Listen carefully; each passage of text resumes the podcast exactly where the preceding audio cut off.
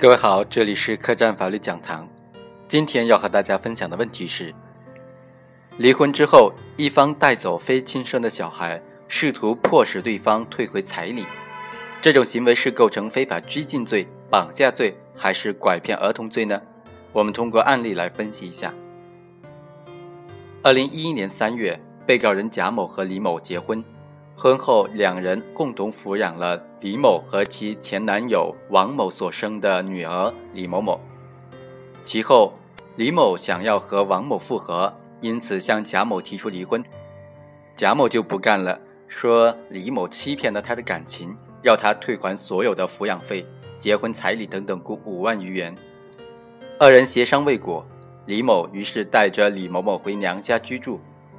贾某就非常生气，偷偷的前往李某的家中，将这个小朋友骗走，并且打电话给李某，要求他准备八万元现金来交换女儿。对于贾某的行为，检察机关认为他已经构成了绑架罪，因此以绑架罪提起公诉。贾某则认为其向妻子索要人民币八万元离婚赔偿款并无不当。是因为李某欺骗了他的感情，有过错在先，他才这样做的。贾某抱走妓女不属于绑架，即使构成犯罪的话，也属于非法拘禁罪，而不是公诉机关所认为的绑架罪。最后，法院经过审理认为，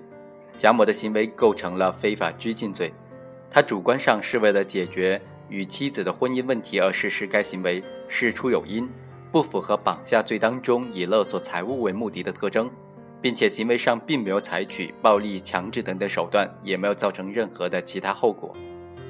考虑到其与妓女有别于亲生子女的法律关系，抱走妓女远离家庭居住的环境，已形成对受害人人身自由的限制，具有一定的危险性。因此呢，法院判处贾某构成非法拘禁罪。对于本案被告人贾某的行为定性有不同的意见，一种观点认为。贾某挟持妓女，主观上是为了解决其与妻子的婚姻纠纷问题，所要的财产属于离婚纠纷的范畴，因此不属于绑架罪当中以勒索财物为目的的情形，符合所债型的非法拘禁罪的特点，应当以非法拘禁罪定罪处罚。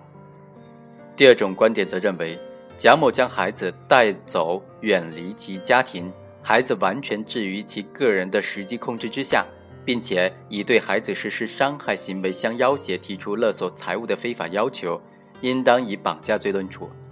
其中部分观点则认为，贾某索要婚姻存续期间孩子的抚养费、结婚彩礼等等财物的行为，并没有非法的要求，因此不属于绑架罪当中勒索财物，不属于勒财型的绑架罪。但是贾某为了让李某到大同市和其见面。而以孩子相要挟，属于绑架他人作为人质的情形，即构成人质型的绑架罪。第三种观点则认为，贾某拐骗不满十四周岁的未成年人，使其脱离家庭或者监护人，构成拐骗儿童罪。非法拘禁罪、绑架罪和拐骗儿童罪这三个罪名，在客观方面的一个突出表现，就都是存在对人身自由的非法剥夺行为。这共同点造成了司法实践当中三个罪名容易被混淆的主要原因。我们认为，在本案当中，判处被告人贾某构成非法拘禁罪还是比较合适的，主要有以下三点理由：第一，离婚分居期间私自带走妓女的行为具有严重的违法性，具有应受刑罚处罚性。婚姻法第二十七条就规定，继父或者继母。和受其抚养教育的继子女之间的权利和义务，适用本法对父母子女关系的有关规定。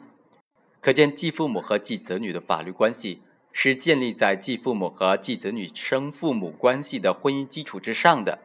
并且继父母要对继子女形成抚养教育关系，才能够与继子女形成拟制的血亲，具有与生父母同等的权利和义务。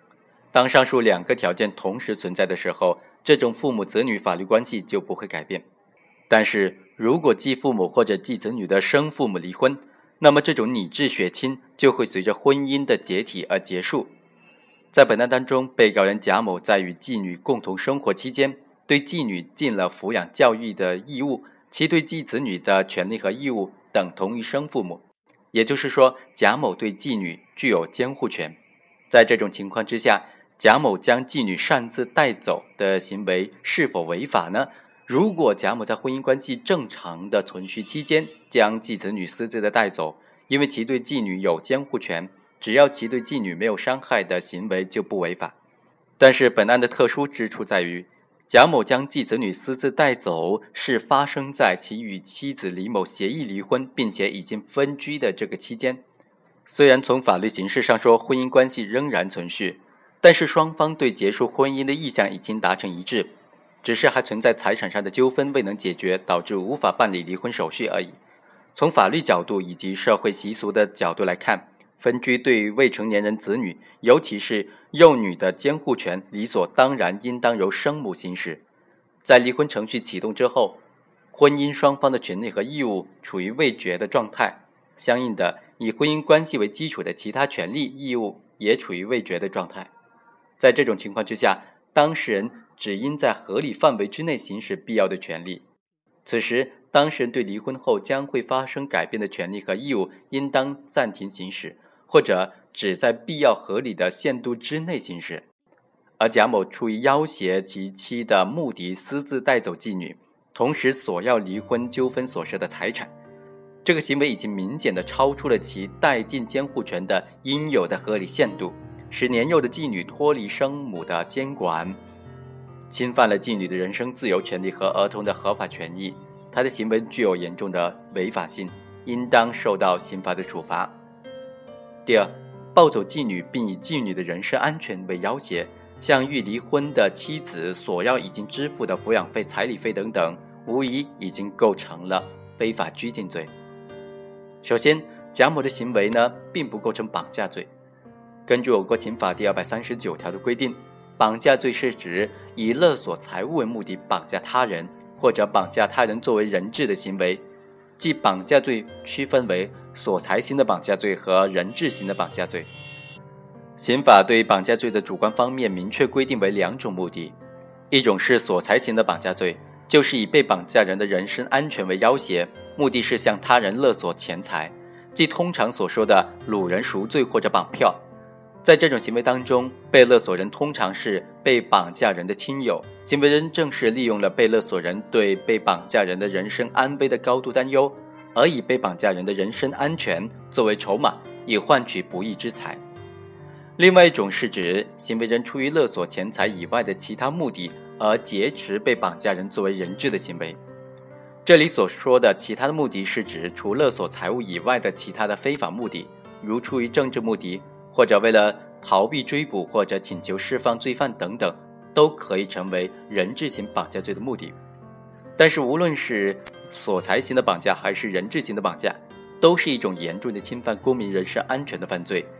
行为人都是以被绑架人的生命健康作为威胁，当其非法目的不能实现的时候，可能会危及被绑架人的人身安全。因此，绑架罪属于从严打击的对象。根据刑法的规定。绑架罪应当判处十年以上有期徒刑或者无期徒刑，对于情节较轻的，处五年以上十年以下有期徒刑。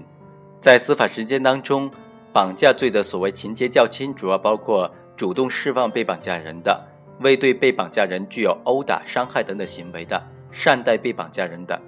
勒索赎金数额不高的等等。当然，要认定是否属于情节较轻，还要结合行为人自身的主观恶性、人身危险性等等诸多的因素综合判断。需要强调的是，有时在民间矛盾冲突的过程当中，当事人因一时的冲突不能够理性的处理问题，为了达到自己的目的，迫使对方当事人妥协，而将他人予以扣留或者关押的，但是并没有以他人的生命安全作为威胁的，则一般不宜以绑架罪论处。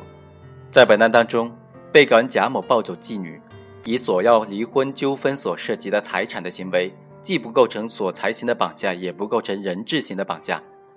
在主观上，贾某所要的财物是属于夫妻的离婚纠纷当中双方存在争议、尚未达成一致意见的财产，其所要财产的数额也没有超过合理的限度，其主观上不具有索财型的绑架罪当中恶意勒索他人财物、获取不义之财的目的。因此不构成这种类型的绑架罪。贾某在将妓女挟持期间，并没有以妓女的生命安全为由威胁其妻子，也没有以妓女的生命相要挟提出其他的非法的要求，因此也不具有人质型绑架罪当中为了实现的非法的目的，以被绑架人的生命安全相要挟的这种客观行为，贾某也并没有实施，因此不属于人质型的绑架罪。其次，贾某的行为也不构成拐骗儿童罪。根据刑法第二百六十二条的规定，拐骗儿童罪是指拐骗不满十四周岁的未成年人脱离家庭或者监护人的行为。这里所说的拐骗，主要是指用欺骗、利诱或者其他手段将不满十四周岁的儿童带走，使其脱离家庭或者监护人的。刑法没有规定拐骗儿童的目的是什么，也就是说，刑法对拐骗儿童的目的没有特殊的要求，这是拐骗儿童罪和绑架罪之间的最大的区别。但是实践当中，拐骗儿童通常具有其他的目的。探究刑法关于拐骗儿童的立法本意，是对此类行为的准确定性的一个基础，也是界定罪与非罪、此罪与彼罪的关键。通说认为，拐骗儿童罪往往是以收养为目的，或者以奴役使唤为目的。我们认为，这种对拐骗儿童行为的目的的解读，符合刑法对拐骗儿童罪的立法本意，同时也有助于区分拐骗儿童罪。和以儿童为犯罪对象的非法拘禁罪，以法律条文在法律体系当中的地位，依照编章节条款项等等之间的关联位置阐明规范的旨意。这种方法也叫做体系的解释方法。刑法罪名的排列是按照犯罪侵犯的不同的法益而分列排列而成的。非法拘禁、绑架。拐骗儿童都是刑法分则第四章规定的侵犯公民人身权利、民主权利犯罪当中的罪名，但是具体到不同的罪名，其各自侵犯的法益又有所不同。从非法拘禁罪、绑架罪、拐骗儿童罪的罪名排列来看，非法拘禁罪与绑架罪紧随杀人、伤害、强奸等以侵犯公民生命、身体健康权利为主的犯罪之后，非法拘禁罪侵犯的是人身自由权。绑架罪侵犯的是人身自由权和生命健康权，而最侵犯的客体都是公民的人身自由、人身安全的权利。而拐骗儿童罪与暴力干涉婚姻自由罪、破坏军婚罪、重婚罪、虐待罪、遗弃罪等等破坏婚姻家庭关系的犯罪规定在一起，作为破坏家庭关系犯罪的一种部分。由此可见，刑法规定的拐骗儿童罪的目的，侧重的是对家庭关系的保护。行为人实施的拐骗儿童行为，导致整个家庭关系受到严重的破坏，家庭成员的感情受到了极大的伤害，同时也侵犯了儿童在合法监护人身边成长的合法权益，这些都是拐骗儿童罪所侵犯的客体。因此，行为人实施拐骗儿童的行为，应当是以收养、使役等等为目的，以使儿童长期或者永久的脱离家庭或者监护人，这是拐骗儿童罪的一个重要特征。当然。若以出卖或者盈利为目的将儿童拐骗的行为，则应当以拐卖儿童罪论处了。具体到本案，被告人贾某与其妻子离婚期间，双方因为对支付离婚补偿款等等没有达成一致的意见，将其亲生的女儿带回娘家生活。贾某为了迫使其妻答应离婚的条件以及与其见面，而将时年三岁的妓女带到外地，并以此为要挟。若妻子不答应他的要求，便不送还妓女。由此可见，他带走妓女并非出于自己收养或者奴役使唤的目的，不具备使妓女长期脱离家庭的意图，仅是通过暂时的限制妓女的人身自由，来迫使其妻在离婚纠纷当中妥协。因此，贾某的行为不具有收养、使役等等为目的，不符合拐骗儿童罪的主观特征。最后，根据刑法第二百三十八条的规定，非法拘禁罪是指。非法拘禁或者以其他方法非法剥夺他人人身自由的权利，刑法并没有规定非法拘禁罪的目的，主观方面不要求具有特定的目的，只要具备非法剥夺他人人身自由的直接故意，并且实施了拘禁行为，即可构成本罪。这是非法拘禁罪与绑架罪的主观方面的显著区别。关于客观方面，所谓的拘禁行为，其方式可以是多种多样的。典型的拘禁方式有捆绑、扣押、关押等等。刑法条文当中还规定了其他非法剥夺人身自由的方式，虽然没有明确的列举，但是只要是客观上剥夺了人身自由，即可构成本罪。这种剥夺包括对儿童以哄骗的方式进行软禁，给被害人喂食安眠药，使得被害人无法知晓自身的处境等等。只要是非法剥夺的公民的人身自由，即构成本罪。对行为的方式并没有过多的限定。另外，刑法第二百三十八条又规定，为索取债务而非法扣押拘禁他人的，依照非法拘禁罪论处。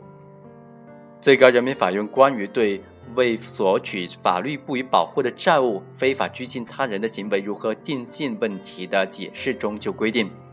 行为人为了索取高利贷、赌债等等法律不予保护的债务，非法扣押拘禁他人的，依法依照非法拘禁罪定罪处罚。由此可见，对所债型的非法拘禁行为，无论其债务是否合法，只要有债权债务关系存续，即以非法拘禁罪定罪处罚。在本案当中，被告人贾某以解决离婚财产纠纷，向其妻子索要婚姻期间，呃，对继子女的抚养费、二人结婚时的彩礼等等费用，而将继女擅自带到其他的地方，并以此威胁其妻子支付上述费用的这种行为，符合为索要债务而非法扣押他人的情形，依法构成非法拘禁罪。